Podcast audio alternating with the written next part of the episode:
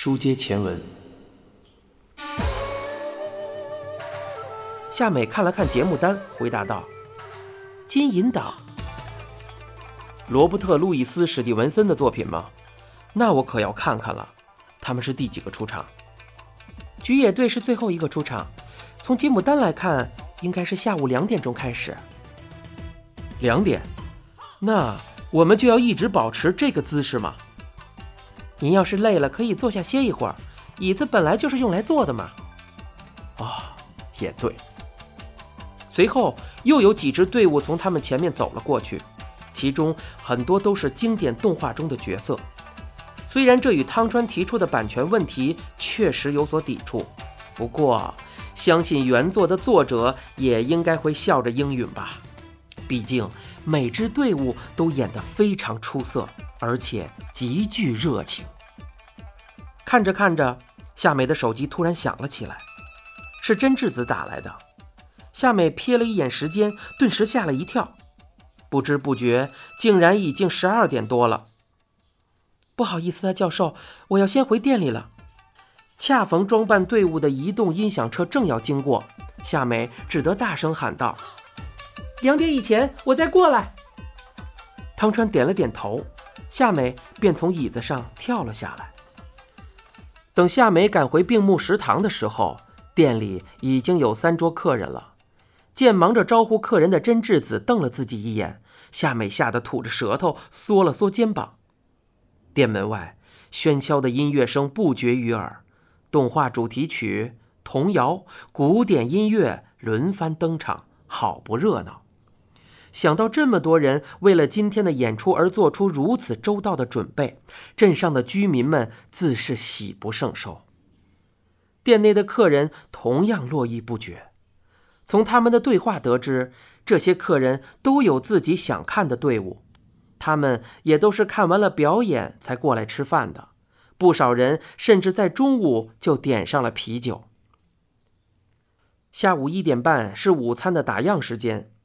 夏美本想着在这之后就去找汤川，结果没想到临近打烊的时候，又进来了一位客人。这是一名身材微微发福的中年女子，看上去似乎是一个人来的。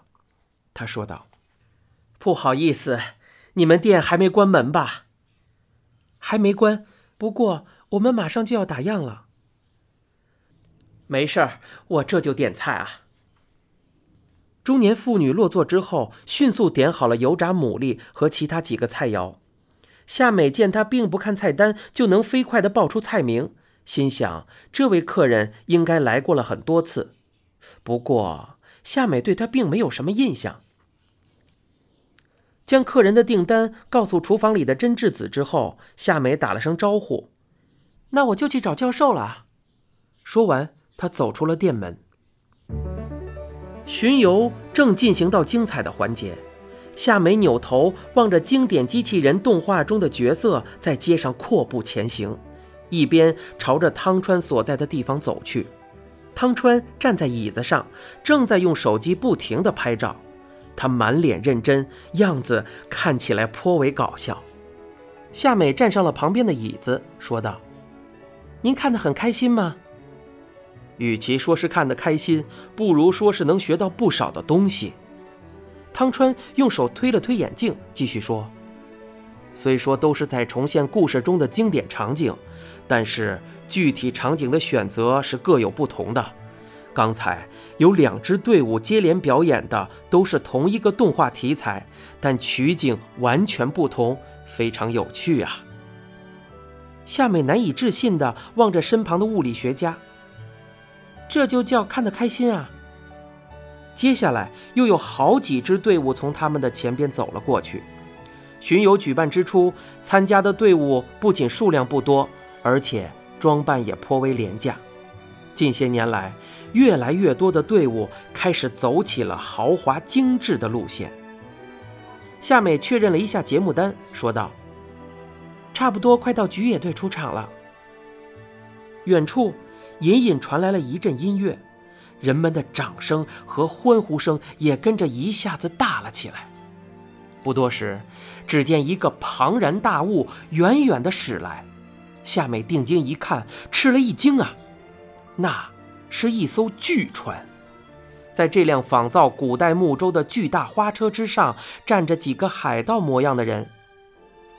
哇，他们居然连这个都做出来了！按照菊野队的规定，在巡游开始之前，只有极少数的人才能看到演出所用的服装及各类道具。夏美的眼前仿佛浮现出了执行委员会负责人宫泽麻耶自豪的神情。跟在巨船之后的是一张硕大的藏宝地图，地图后面还跟着数个宝箱，这些宝箱的盖子悉数打开，里面的金银珠宝堆积如山，仿佛随时都可能滑落。扮作海盗的演员们。往来交错，推着宝箱载歌载舞。巨船刚刚在十字路口中间停下，船上和四周的海盗们便开始战斗。想必这是在重现故事中的经典场景吧。演员们经过多次的排练，步伐节奏配合十分默契。不一会儿，他们便开始争夺宝箱。海盗们打斗的动作极为激烈。宝箱之间相互碰撞的声音也令人颇感震撼。一番激战之后，演员们开始继续向前行进，其中有人不停地喘着粗气，身穿沉重的道具服装，又经历了一场打斗，想来他们的运动量确实不小。海盗们离去之后，一个巨大的绿色气球伴着音乐出现在了人们的面前。这首歌是巡游活动的主题曲，而作曲人正是新仓直纪。汤川问道：“那是什么？大青蛙？”夏美一下子笑了出来。他知道汤川问的是那个气球。他说道：“看着像青蛙，其实是虚构出来的动物。那个看着像眼睛的地方其实是耳朵，像鼻子的地方才是眼睛。”这是专门为巡游设计出来的吉祥物，名叫菊小野。大概从四年前开始，它就一直都是给巡游演出收尾用的。哦，菊小野啊，光是把它吹起来就挺费劲的吧？汤川的语气异常冷静。这个气球的长度应该在十米左右，里面灌入了氦气，可以浮在半空。为了防止气球飞走，固定在气球四周的几处绳子需要有人抓牢才可以移动。啊，今年的巡游结束了。望着气球慢慢远去，夏美从椅子上跳了下来。她打开手机看了看时间，已经是下午三点多了。还有两个小时，应该就会公布结果了。不知道今年哪支队伍能获胜呢？教授。这次的队伍您都看了吧？哪个最好啊？汤川摆弄着手机，似乎是在翻看自己刚刚拍摄的视频。他说道：“每一个都很不错啊，我个人比较喜欢阿尔卑斯山的少女。阿尔卑斯山的少女，有这个吗？他们弄了一个很大的秋千，坐上去应该是需要非常大的勇气的，很了不起啊。”夏美皱着眉头，满脸困惑。她对于那场演出没有任何印象。正当她准备开口询问具体细节的时候，手机突然又响了起来，屏幕上显示的是病木食堂的固定电话。夏美摁下了接听键。喂，夏美，你现在在哪儿？真智子问道。在哪儿？就在四丁目的路口这里呀，我在和教授一起看巡游呢，才刚刚结束。那你能赶紧回来一趟吗？店里遇上了一点麻烦。啊，怎么了？出什么事了？夏美的心里突然掠过一阵不祥的预感，她的脑海中浮现出了连长的模样。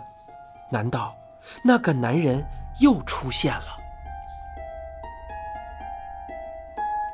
真智子的回答却超出了夏美的意料，她说道：“有位客人身体不舒服。哪位客人？就是最后进来的那位女客人，有点胖的那个。哦，我想起来了，就是点了油炸牡蛎的那个人啊。对，他吃完之后没一会儿就去了厕所，然后就一直没出来。后来好不容易出来了，他又说肚子特别疼。啊，是牡蛎吃坏了吗？牡蛎都是炸透了的，不可能吃坏啊。总之，后来你爸就开车带他去了医院。居然还有这种事儿，那可有点麻烦了。所以你赶紧回来吧，我也想去医院看看情况。可是有些东西得一直炖着，晚上还要用呢。我知道了。夏美挂断了电话，向汤川解释了一下情况。汤川听他说完，镜片后的眼睛眨了眨。那可真是糟糕，你还是赶紧走吧。这两把椅子，我一会儿帮你拿回去。真的吗？谢谢，那就麻烦您了。一会儿见。